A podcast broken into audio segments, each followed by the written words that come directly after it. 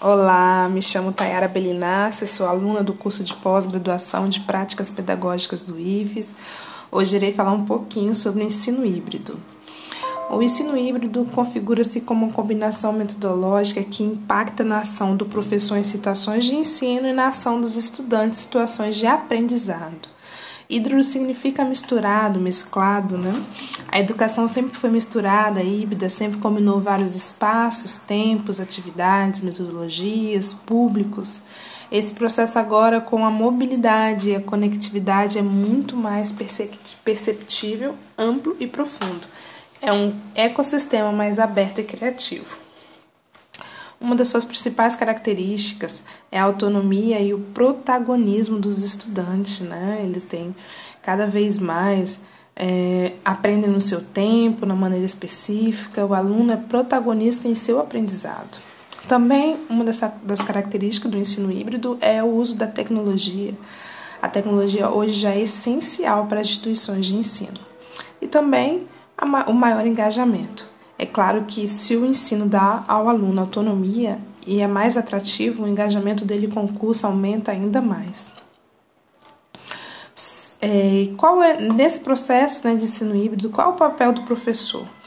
É, ele entra como um curador, um cuidador ou um orientador. Curador que, que escolhe o que é relevante em meio a tanta informação disponível e ajuda os alunos a encontrar sentido no mosaico de matérias e atividades disponíveis. Curador no sentido de cuidador. Ele cuida de cada um, dá apoio, acolhe, estimula, valoriza, orienta e inspira. Orienta a classe, os grupos e a cada aluno. O papel do aluno é que cada aluno aprende no seu próprio ritmo, de acordo com a sua necessidade, além de aprender também com os outros estudantes em grupos e projetos, sobre uma supervisão de professores orientadores. O papel da, da tecnologia, né, que as tecnologias híbridas que integram as atividades de sala de aula com as digitais, né, as, as presenciais com as virtuais.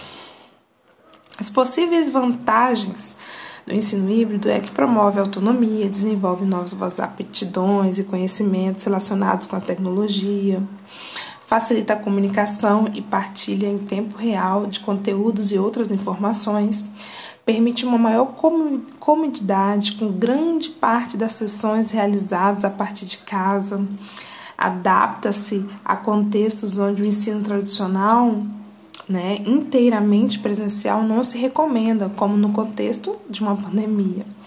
A desvantagem, né, que necessita de recursos específicos, computador, internet, também dificuldades de dominar algumas ferramentas, o que pode comprometer o aprendizado. Em caso do espaço ser partilhado a partir da sala de casa, onde também estão outras pessoas a trabalhar, outros níveis de ensino, pode ser complicado gerir alguns aspectos, como ruído, que pode comprometer a atenção e a compreensão.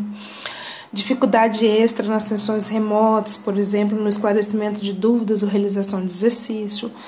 Tem também a falta de interações com colegas, que é um fator extremamente importante e também possibilita o desinteresse por parte de alguns alunos durante as sessões à distância.